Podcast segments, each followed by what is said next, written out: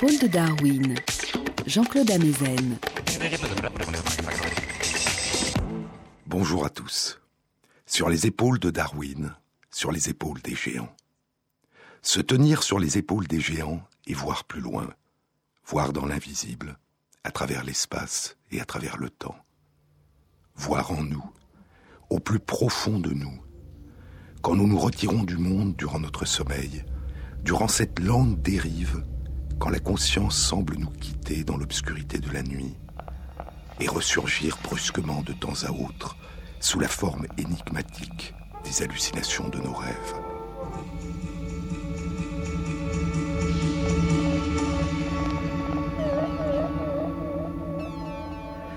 Nous vivons alors des aventures extraordinaires. Des images visuelles intenses surgissent en nous. Nous sommes envahis par nos émotions. Et lorsque nous nous souviendrons au réveil de nos rêves, ce seront des souvenirs d'un monde étrange, un monde où le temps est un autre temps, où la causalité échappe à la causalité de nos états de veille, où la logique est une autre logique. Un monde dans lequel nous replongeons sans cesse, nuit après nuit, un monde qui nous parle de nous, mais dans une langue obscure qui n'est pas celle de la lumière du jour, une langue qui est celle des secrets.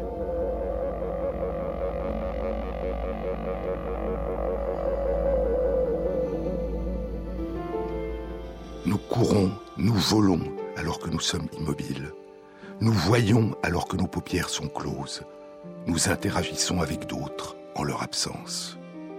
Toutes les nuits, dit Pascal Quignard, toutes les nuits, trois ou quatre fois par nuit, un rythme aussi régulier qu'une marée montante nous adresse des images que nous ne comprenons pas.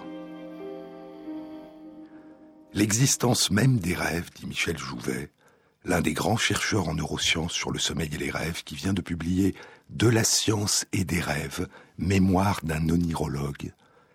L'existence même des rêves est la plus grande énigme que le cerveau du rêveur propose au cerveau éveillé.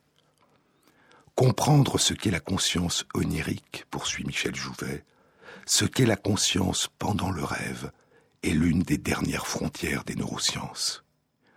Ce que nous voyons dans nos rêves, ce que nous vivons dans nos rêves, le voyons-nous, le vivons-nous, à partir des mêmes activités de notre cerveau que durant nos veilles? Est-il possible de lire de l'extérieur une partie du contenu de notre conscience pendant nos états de veille et pendant que nous rêvons?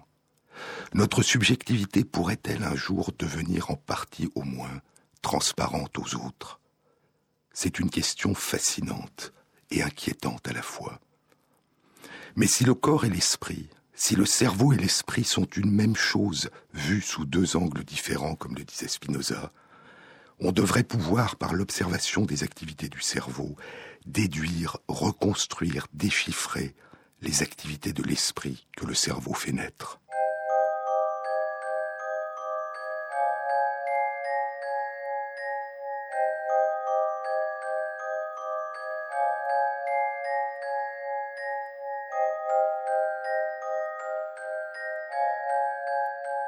Personne dort. Un sourire ou une expression d'étonnement passe soudain sur son visage. Elle est en train de rêver.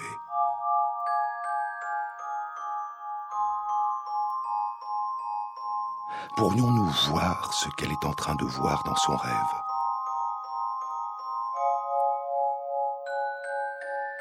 Non pas seulement deviner qu'elle est heureuse ou surprise, mais voir les images qui la rendent joyeuse ou surprise.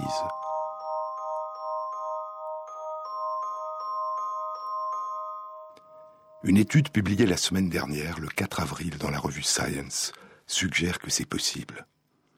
Le titre de l'article est Décodage neurologique des images visuelles durant le sommeil. Et le commentaire qui l'accompagne a pour titre Comment construire une machine à lire les rêves.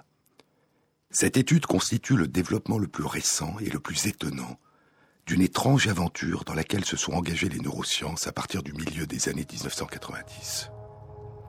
Un voyage à la recherche d'une mystérieuse pierre de rosette qui permettrait de déchiffrer le langage obscur des activités de notre cerveau et d'en faire émerger, dans la langue familière de nos représentations mentales, ce monde intérieur qui surgit en permanence en nous, à partir de nos perceptions, de nos émotions, de nos souvenirs et de nos attentes, et qui donne continuellement un sens à notre vie.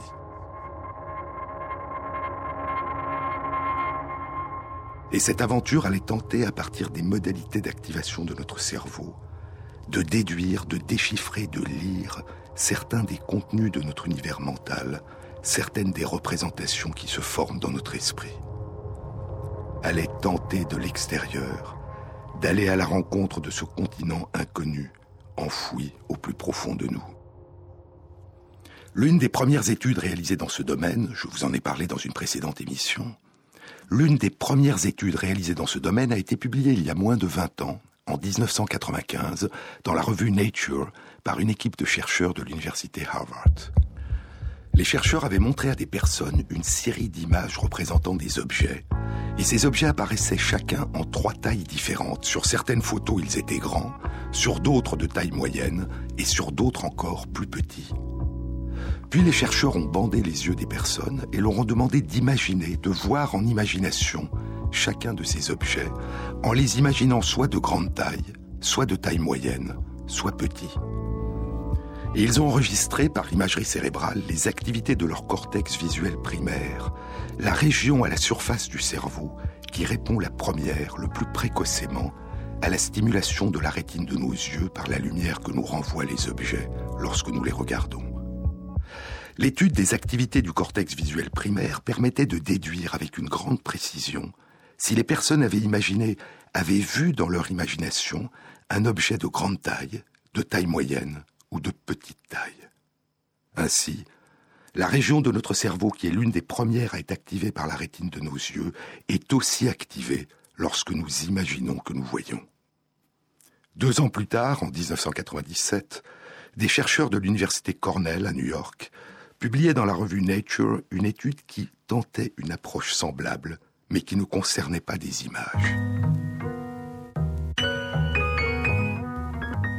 Les chercheurs avaient demandé à deux catégories de personnes bilingues de participer à cette étude. Soit des personnes bilingues qui avaient appris une deuxième langue dès leur petite enfance, en même temps que leur langue maternelle, soit des personnes qui avaient appris à parler une deuxième langue plus tard, à l'adolescence ou lorsqu'elles étaient de jeunes adultes. Et les chercheurs avaient demandé à ces personnes d'imaginer qu'elles étaient en train de parler, soit dans leur langue maternelle, soit dans leur deuxième langue. Ils avaient étudié par imagerie cérébrale une région du cerveau, l'aire de Broca, qui joue un rôle majeur dans notre capacité de parler, d'articuler le langage oral, et qui est aussi activée lorsque nous imaginons que nous parlons. Et l'étude indiquait, chez les personnes qui avaient appris une deuxième langue longtemps après leur langue maternelle, que ce n'était pas la même partie de l'air de Broca qui était activée lorsqu'elles imaginaient parler dans leur langue maternelle ou dans leur deuxième langue. Et ainsi, l'analyse des activités d'une partie de leur cerveau permettait de déduire quelle langue elles étaient en train de parler en silence.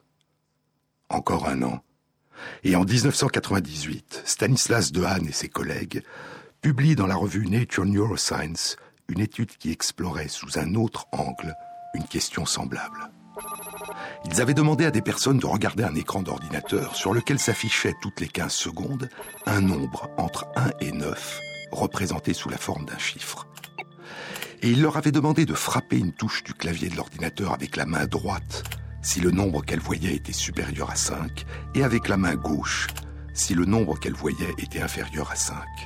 Pendant ce temps, les activités de leur cerveau étaient étudiées par imagerie cérébrale, et en particulier une région du cerveau impliquée dans la préparation du mouvement de la main. L'analyse des images permettait de déduire, de prédire si les personnes avaient décidé de frapper la touche de la main droite ou de la main gauche, et donc indirectement, si elles considéraient que le nombre qu'elles avaient vu était supérieur ou inférieur au nombre 5. Mais était-il possible d'aller encore plus loin? Était-il possible de voir ce qu'une personne voit par la seule analyse des activités d'une partie de son cerveau Était-il possible de lire cette image sans savoir ce que la personne était en train de regarder? Pouvait-on, pour reprendre les mots du neurologue Oliver Sacks, pouvait-on voir par l'intermédiaire des yeux d'une autre personne?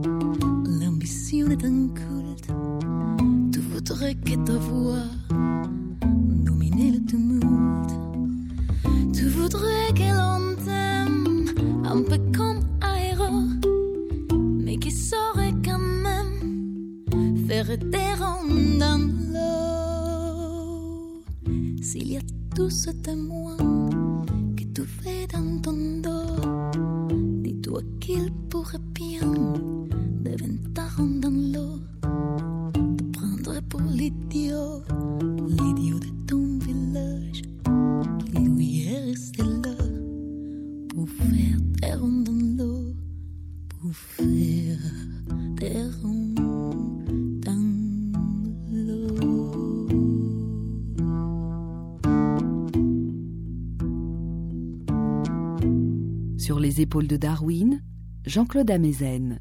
Il y a huit ans, en avril 2005, une étude était publiée dans la revue Nature Neuroscience par Yukivasu Kamitani du laboratoire de neurosciences informatiques de Kyoto au Japon et Frank Tong du département de psychologie de l'université Princeton aux États-Unis. Cette étude indiquait que l'analyse des activités de son cerveau permettait de voir une partie de ce que voyait une personne. Pendant que des personnes se trouvaient dans un appareil d'imagerie cérébrale, les chercheurs leur avaient projeté des images où figuraient des lignes parallèles orientées différemment, soit des lignes parallèles horizontales, soit des lignes verticales, soit des lignes obliques, au total, huit orientations différentes. Un programme informatique capable d'apprentissage automatique apprenait à associer à chacune de ces huit images l'activation des cellules nerveuses du cortex visuel primaire de la personne en train de regarder cette image. Puis, une fois son apprentissage achevé, le décodeur automatique était capable, à partir de l'analyse des activités cérébrales d'une personne en train de regarder l'une des huit images, de déduire, de prédire l'image que cette personne avait eue devant les yeux. Les chercheurs ont ensuite exploré si le décodeur était capable de déterminer non seulement ce que les personnes voyaient, ce qu'elles avaient devant les yeux, mais aussi ce qu'elles choisissaient de regarder. Des images où figuraient deux séries de droites parallèles qui se croisaient, l'équivalent de deux diagonales d'un carré, ont été projetées aux personnes et les chercheurs leur ont demandé de fixer leur attention sur l'une seulement de ces deux séries de droites parallèles qui se croisaient. Et le décodeur, à partir de l'analyse des activités du cortex visuel primaire, révélait dans 80% des cas l'orientation des droites sur lesquelles les personnes avaient fixé leur attention. Ce que révélait ici le décodeur, ce n'était pas seulement ce que les personnes avaient eu devant les yeux, c'était l'image qu'elles étaient en train de regarder consciemment, c'était une partie de leur représentation mentale subjective. L'article était intitulé Décoder le contenu visuel subjectif du cerveau humain. Dans le même numéro d'avril 2005 de Nature Neuroscience, deux chercheurs de l'University College de Londres, John Haynes et Geraint Rees, publiaient une étude similaire. Il s'agissait là aussi de décoder l'orientation de droite parallèle sur une image qu'une personne avait devant les yeux, mais l'étude explorait une autre question.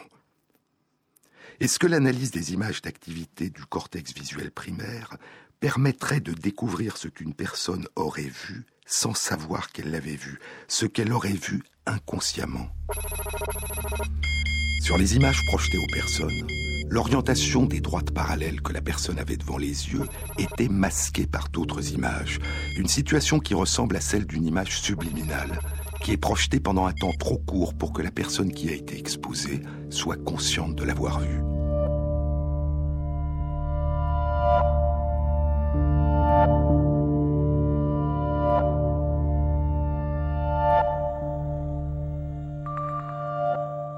Lorsque les chercheurs demandaient aux personnes de dire quelle était l'orientation de ces droites parallèles masquées qu'elles avaient devant les yeux, est-ce que ces droites sont horizontales ou obliques ou verticales, les personnes étaient incapables de répondre ou répondaient au hasard.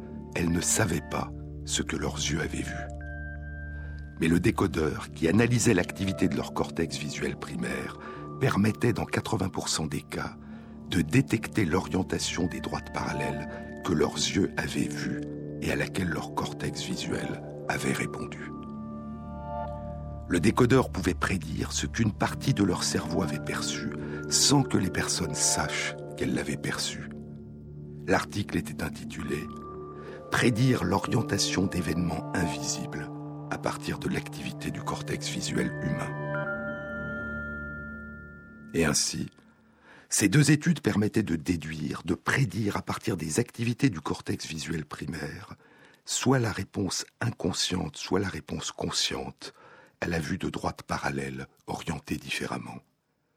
Il semble que la réponse inconsciente soit plus rapide que la réponse consciente, la réponse consciente impliquant l'activation de nombreuses autres régions du cerveau qui ont une influence en retour sur les activités du cortex visuel primaire. L'analyse des modalités d'activation les plus précoces du cortex visuel primaire permettrait ainsi de déduire ce qui a été vu inconsciemment, et l'analyse des modalités d'activation plus tardives ouvrirait une fenêtre sur la vision consciente, sur l'expérience subjective consciente de la personne. Dans ces régions du cortex visuel primaire, qui sont les premières à répondre à l'activation de la rétine de nos yeux, les caractéristiques spatiales d'une image que nos yeux perçoivent sont globalement reconstruites et maintenues. Et ce phénomène par lequel les activités d'une partie des cellules nerveuses dans les différentes parties du cortex visuel primaire miment schématiquement une carte des caractéristiques géométriques élémentaires de l'image qui a été perçue par nos rétines, ce phénomène a été appelé la rétinotopie. Et c'est cette rétinotopie qui a permis en 2005 aux deux équipes de chercheurs de décoder les orientations des droites parallèles vues inconsciemment ou consciemment par les personnes.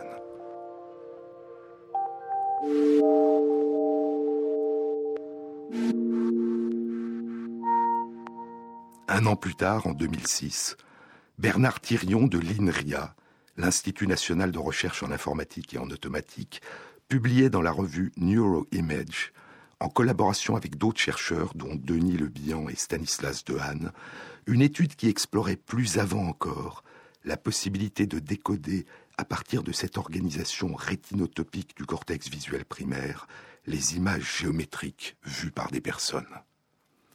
Mais pouvait-on aller encore plus loin? Pouvait-on tenter de décoder ailleurs que dans le cortex visuel primaire, dans d'autres régions du cortex visuel, non pas la forme géométrique élémentaire d'une image vue par une personne, mais la signification, l'interprétation qu'elle tirait des formes qu'elle était en train de voir, la catégorie sémantique qu'elle attribuait à l'image, son sens. C'est un visage, c'est un oiseau, c'est un objet, une maison, une table.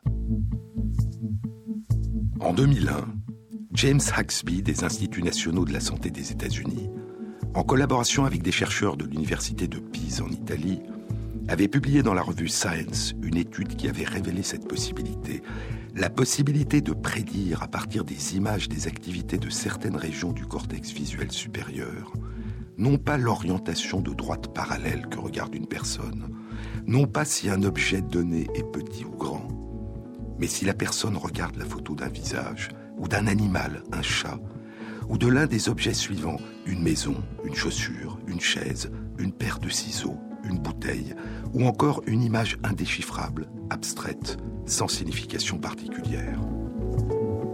Pour chaque catégorie d'images, des photos de différents visages, de différents chats, de différentes maisons, chaussures, chaises, paires de ciseaux, bouteilles étaient présentées, vues sous des angles différents. Et l'analyse de l'activité de différentes régions du cortex visuel supérieur montrait qu'il était possible de déduire à partir de ces modalités d'activation la catégorie d'image qu'une personne est en train de regarder, c'est-à-dire la signification sémantique de ces images. D'autres études suivront. Et il y a un an et demi, en octobre 2011, la publication de deux études révélera une nouvelle dimension dans la capacité de décoder à partir de l'analyse des activités de leur cortex visuel primaire ou supérieur les images que des personnes sont en train de voir. Ces deux études n'ont pas été réalisées comme les précédentes en analysant l'activité du cortex visuel chez des personnes qui voient des images statiques, des photographies.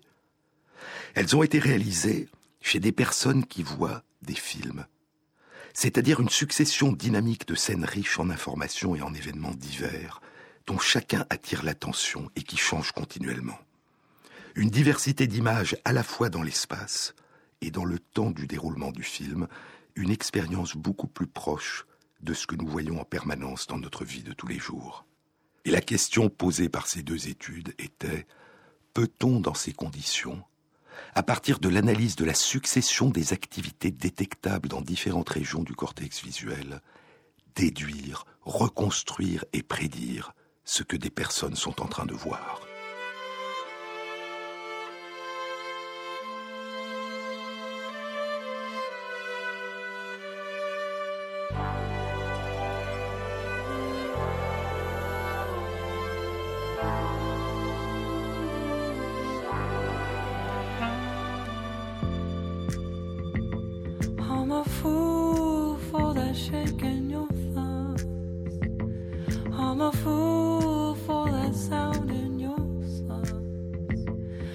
I'm a fool for your belly.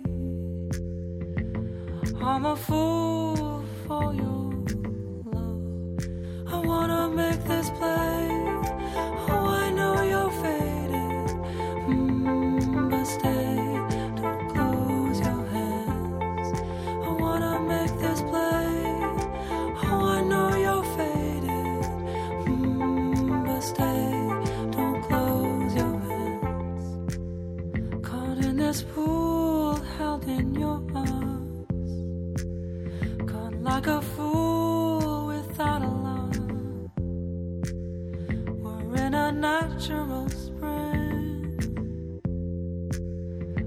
this gentle sting between us.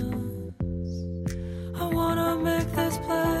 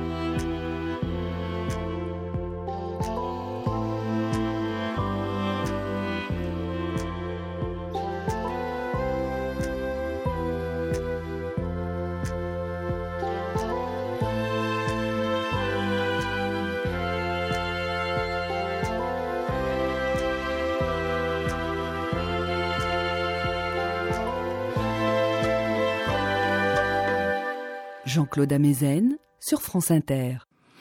L'une de ces deux études avait été publiée dans la revue Current Biology par le groupe de Jack Gallant à l'Université de Californie à Berkeley. Elle concernait l'étude du cortex visuel primaire.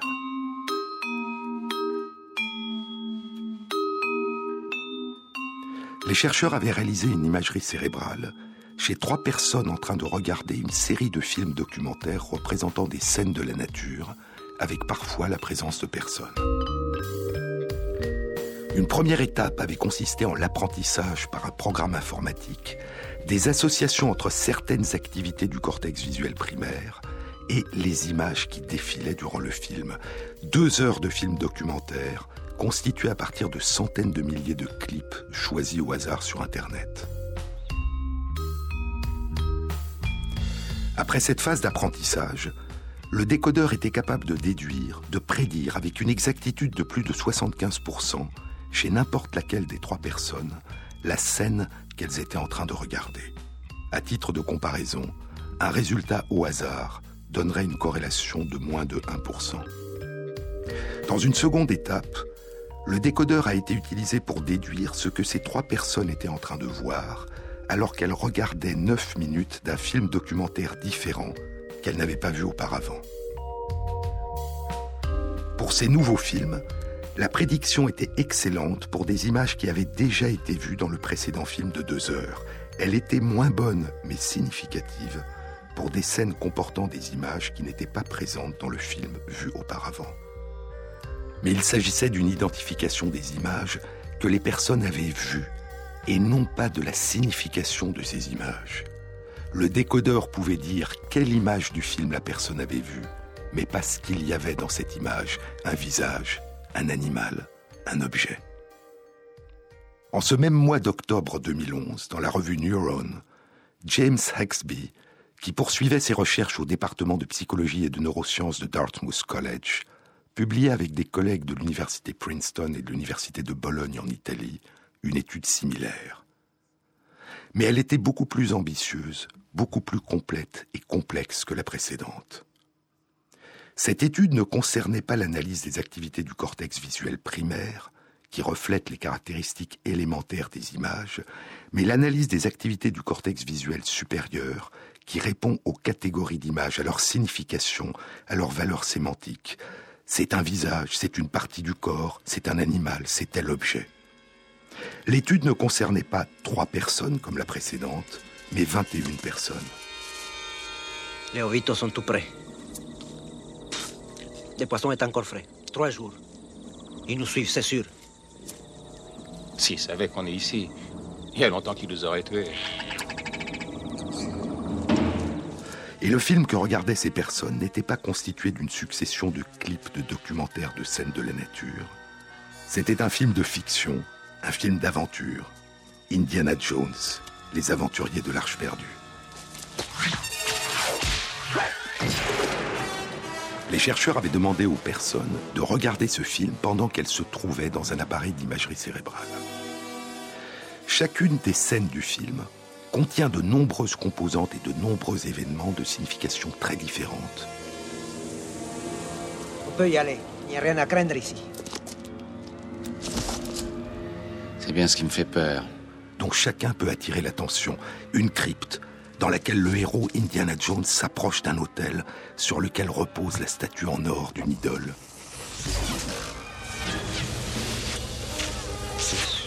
Un hydravion qui décolle sous une pluie de flèches et de lances des guerriers d'une tribu amérindienne. Pendant qu'Indiana Jones découvre avec effroi un serpent qui grimpe sur lui.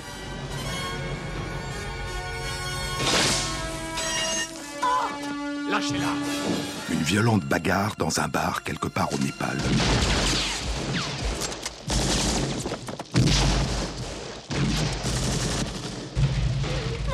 Qui provoque un incendie chauffant à blanc le médaillon qui recèle le secret du lieu où repose l'arche perdue. Au moins, tu n'as pas perdu la main Tu te mets toujours en quatre pour amuser la galerie Oh, dis, arrête un peu, tu veux? Non, je n'arrêterai pas En tout cas pas avant d'avoir récupéré mes 5000 dollars. Jusqu'à ce jour, mon joli que ça te plaise ou pas, tu vas avoir une associée à part entière Des ouvriers qui creusent le sol avec leurs pioches auprès des pyramides, pendant que le héros et son ami Salah s'éloignent, le visage caché dans la capuche de leur djellaba, se dirigeant vers l'endroit qui abrite l'arche perdue. Une route sur laquelle avance avec l'arche d'alliance entourée de chars l'archéologue qui a vendu son âme au régime nazi, Belloc.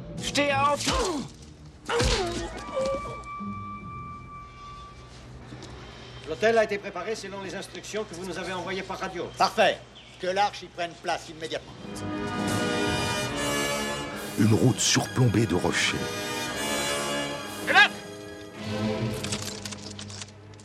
Jones. Jones Dans une minute, je fais sauter l'arche, Belloc sur lequel se dresse soudain Indiana Jones. Toutes ces scènes si riches de détails, d'événements, de symboles, de significations diverses, toutes ces scènes qui se fondent les unes dans les autres durant près de deux heures, allaient-elles se traduire par des réponses interprétables en termes de signification des images vues dans le cortex visuel supérieur de chacune des 21 personnes? Et si tel était le cas, allait-elle se traduire par des réponses semblables ou différentes chez chacune de ces personnes? Notre reconstruction de ce que nous percevons de la réalité est-elle singulière, personnelle, unique, à nul autre pareille, ou au contraire, pour la plus grande part, universelle, partagée, commune à toute l'humanité?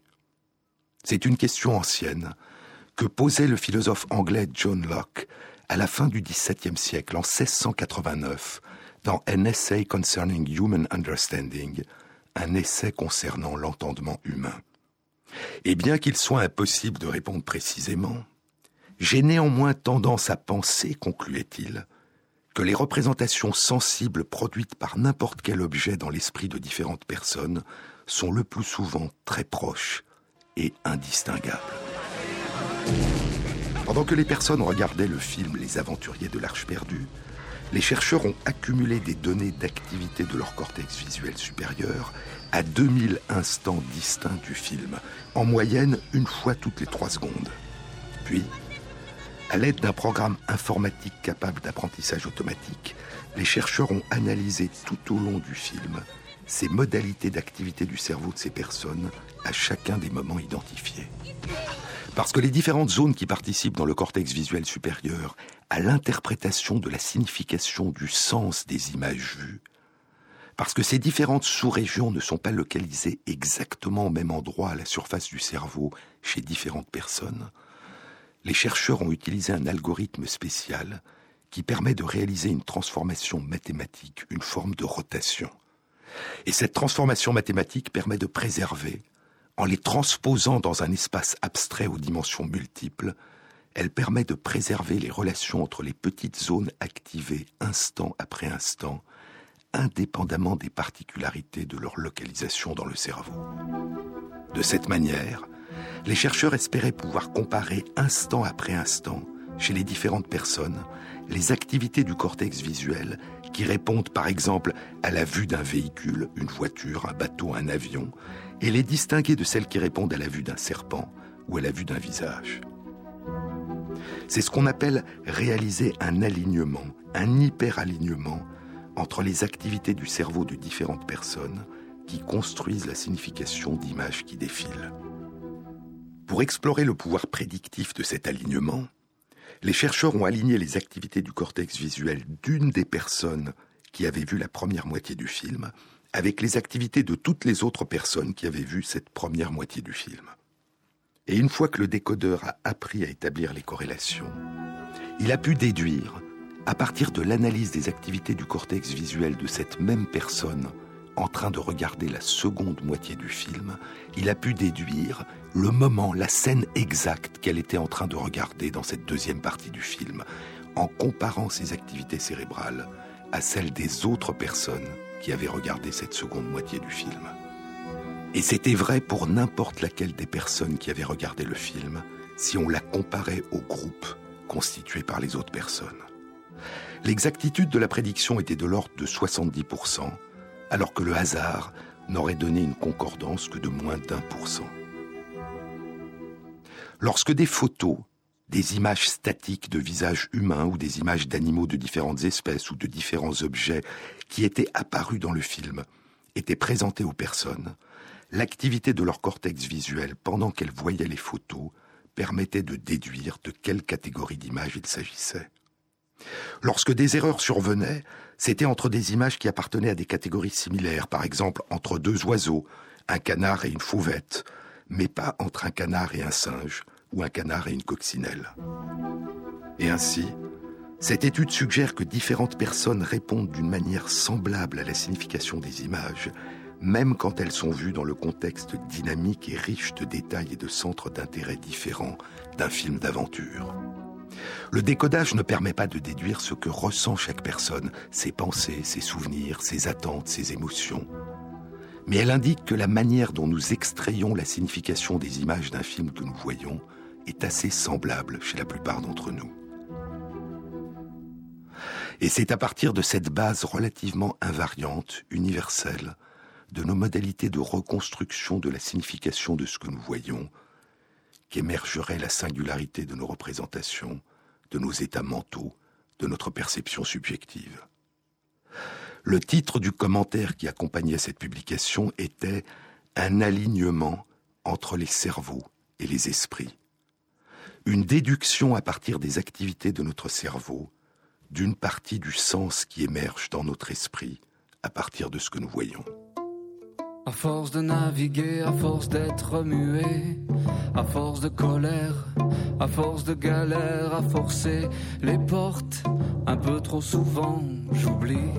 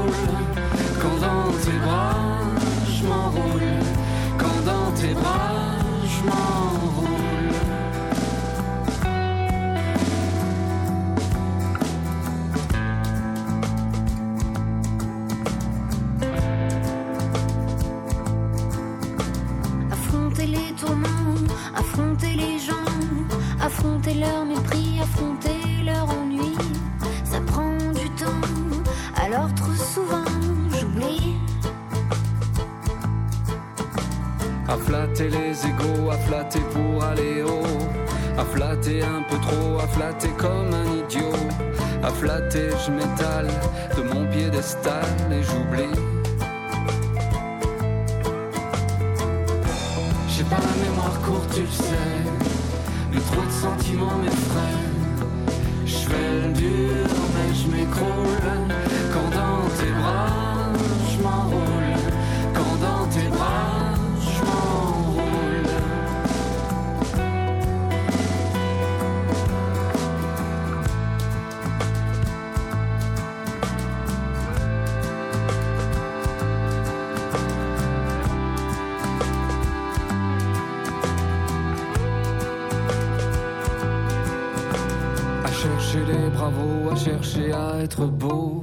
À chercher les bons mots, à chercher d'autres peaux, à chercher un peu trop, à chercher dans le fond, j'oublie.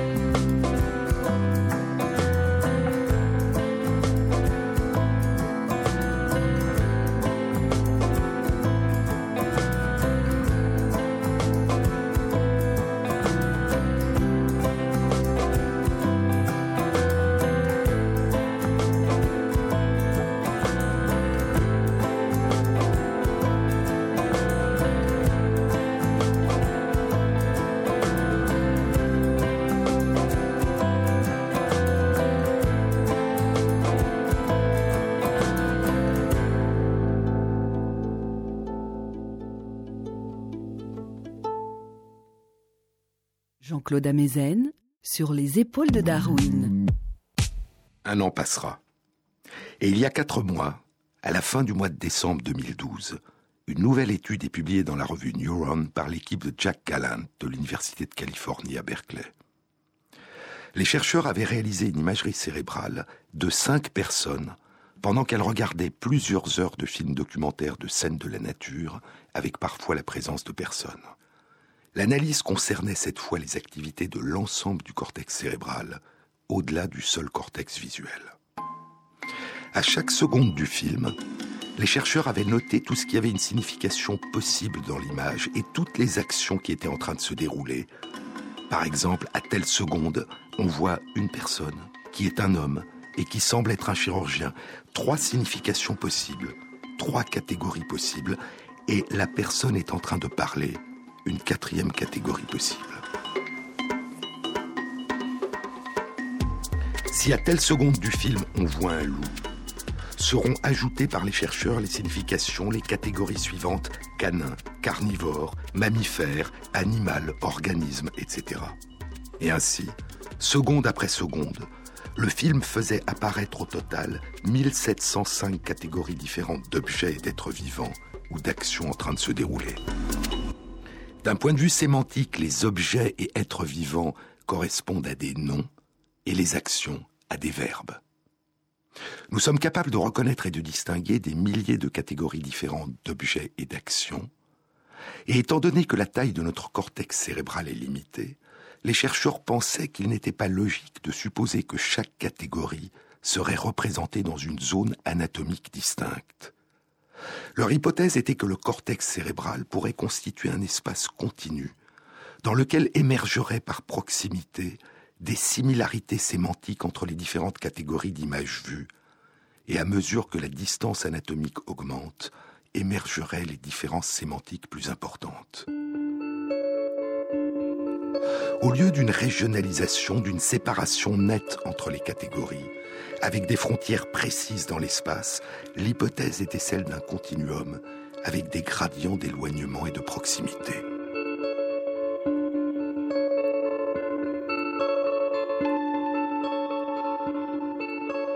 À l'espace continu des significations possibles des images vues correspondrait l'espace continu du cortex cérébral, visuel et non visuel. Les frontières entre les régions distinctes du cerveau seraient alors plus des lieux de passage que de séparation.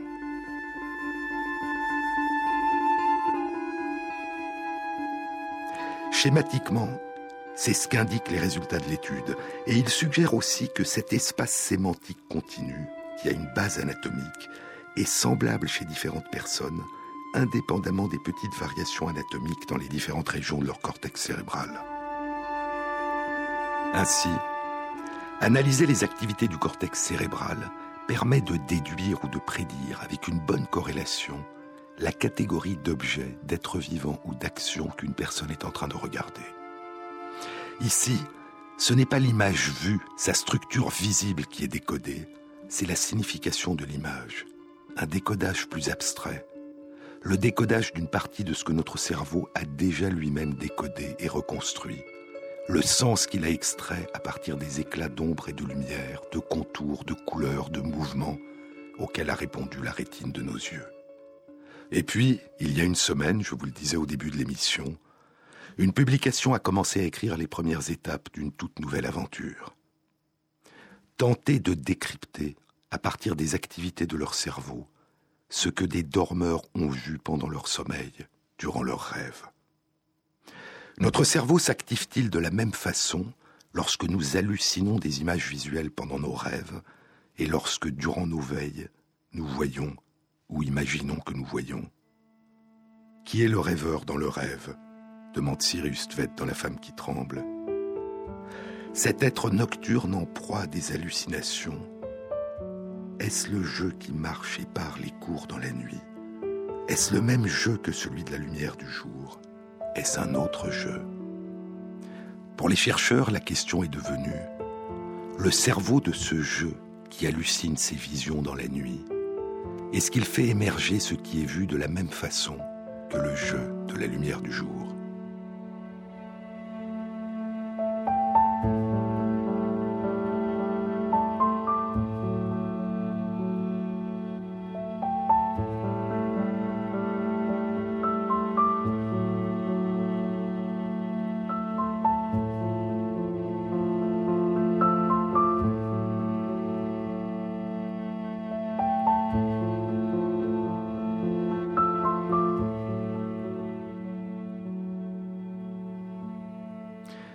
Travaux publiés la semaine dernière dans la revue Science ont été réalisés par Yukivazu Kamitani et ses collaborateurs du laboratoire de neurosciences informatiques de Kyoto. Le titre de l'article est, je vous le disais, Décodage neurologique des images visuelles durant le sommeil et le commentaire qui l'accompagne a pour titre Comment construire une machine à lire les rêves. Les chercheurs ont exploré les rêves, non pas durant les périodes de sommeil paradoxal avec mouvement rapide des yeux qui suivent après l'endormissement une première période de sommeil profond. Ils ont exploré les rêves, les hallucinations visuelles qui surviennent juste après l'endormissement, avant la première période de sommeil profond, cette période dont je vous ai déjà parlé, qui suit immédiatement l'endormissement et qu'on appelle la période hypnagogique. Trois personnes ont participé à cette étude qu'elles ont dû trouver particulièrement épuisante. L'étude était en effet réalisée de la manière suivante. Les personnes s'endormaient dans un appareil d'imagerie cérébrale, malgré le bruit de l'appareil qui était atténué par les écouteurs que portaient les personnes. Et leurs activités cérébrales étaient enregistrées pendant trois heures, à la fois par imagerie et par un électroencéphalogramme. Toutes les six ou sept minutes, les personnes étaient réveillées par les chercheurs qui leur demandaient de leur dire si elles avaient rêvé, ce qui était le cas les trois quarts du temps, et si oui, de raconter tout ce qu'elles avaient vu durant leur rêve. Puis les chercheurs leur demandaient de se rendormir, et de nouveau, six à sept minutes plus tard, ils les réveillaient en leur demandant de raconter leurs rêves, le tout trois heures durant. Et ces sessions ont été répétées pendant dix jours, permettant au total de recueillir environ 200 récits de rêves pour chacune des trois personnes. Du haut du ciel, j'ai vu quelque chose comme une statue de bronze, une grande statue de bronze. La statue était sur une petite colline. En dessous de la colline, il y avait des maisons, des rues et des arbres. C'est l'un des rêves racontés au réveil. Voici un autre fragment de rêve. Oui, en fait, j'ai vu une personne oui, ce que c'était, c'était quelque chose comme une scène. J'ai caché une clé à cet endroit, entre une chaise et un lit, et quelqu'un a pris la clé. Un autre encore. Euh, ce que j'ai vu maintenant, c'était comme un endroit avec une rue et quelques maisons autour. À partir de chacun de ces récits, les chercheurs ont construit une série de catégories sémantiques qui correspondait aux mots utilisés par les personnes pour dire ce qu'elles avaient vu pendant leurs rêves. Une maison est aussi un objet, immobile, etc. Puis les chercheurs ont recueilli sur Internet des images correspondant à ces différentes catégories sémantiques et les ont fait voir aux personnes dans leur état de veille pendant que leurs activités cérébrales étaient enregistrées. Et ils ont utilisé un programme informatique qui apprenait à mettre en relation ces images que regardaient les personnes avec les activités de leur cerveau. Une fois cet apprentissage réalisé, le décodeur a analysé les activités cérébrales des personnes durant les 9 secondes qui précédaient chacun de leurs réveils. Et le décodeur était capable de prédire correctement, dans 60% des cas, à partir de l'analyse des activités du cerveau des personnes avant leur réveil, la catégorie sémantique, la signification des images qu'elles avaient rêvées, une clé, un visage masculin, une voiture, une chaise, etc. Et lorsque les personnes disaient à leur réveil ne pas avoir rêvé, ou plutôt disaient n'avoir aucun souvenir d'un rêve, le décodeur prédisait la présence de différentes catégories sémantiques d'images visuelles. Il est possible que ces images correspondent à des portions de rêve dont la personne ne se souvient pas au réveil. Il est possible aussi qu'une partie des images visuelles que le cerveau construit durant la période hypnagogique n'émerge pas à la conscience du dormeur. Ainsi, comme l'avait déjà suggéré l'étude de cette catégorie de rêves très particuliers dont je vous ai déjà parlé, les rêves lucides, nos rêves ne s'inventent pas en nous après coup, au moment du réveil. Nous vivons et voyons nos rêves pendant notre sommeil. Et dans notre cerveau de rêveur, la signification de ces visions se construit de manière semblable à ce qui se produit lorsque nous voyons le monde réel durant nos veilles. Peut-être un jour, quand ces capacités de décodage auront progressé, si elles progressent, peut-être un jour pourrons-nous connaître une partie des rêves qui ont émergé en nous durant notre sommeil et dont nous ne gardons aucun souvenir au réveil. Mais cette extraordinaire aventure qui a commencé il y a moins de 20 ans, tenter de déchiffrer une partie de nos états mentaux, une partie de nos expériences subjectives à partir de la lecture des activités de notre cerveau, a aussi d'autres applications possibles d'une toute autre nature. L'un des espoirs que soulève cette capacité de décryptage de nos états mentaux à partir des activités détectables de notre cerveau est un espoir ancien de la médecine qui a déjà commencé à se réaliser. C'est l'espoir de pouvoir développer de manière de plus en plus efficace des interfaces homme-machine, des interfaces cerveau-machine, qui permettent à des personnes paralysées de commander par la pensée des ordinateurs, des robots, un fauteuil roulant, qui permettent à des personnes paralysées d'agir dans le monde par l'intermédiaire de leur seule pensée. Jean-Claude sur les épaules de Darwin. Une annonce. Mardi 16 avril, de 19h à 21h, j'animerai la prochaine rencontre transdisciplinaire du Centre d'études du vivant dans la série Les battements du temps à l'Université Paris Diderot. Elle aura pour thème la mémoire et s'intitulera Ce qui demeure de ce qui a disparu. Vous trouverez toutes les informations sur cet événement sur la page de l'émission sur le site franceinter.fr.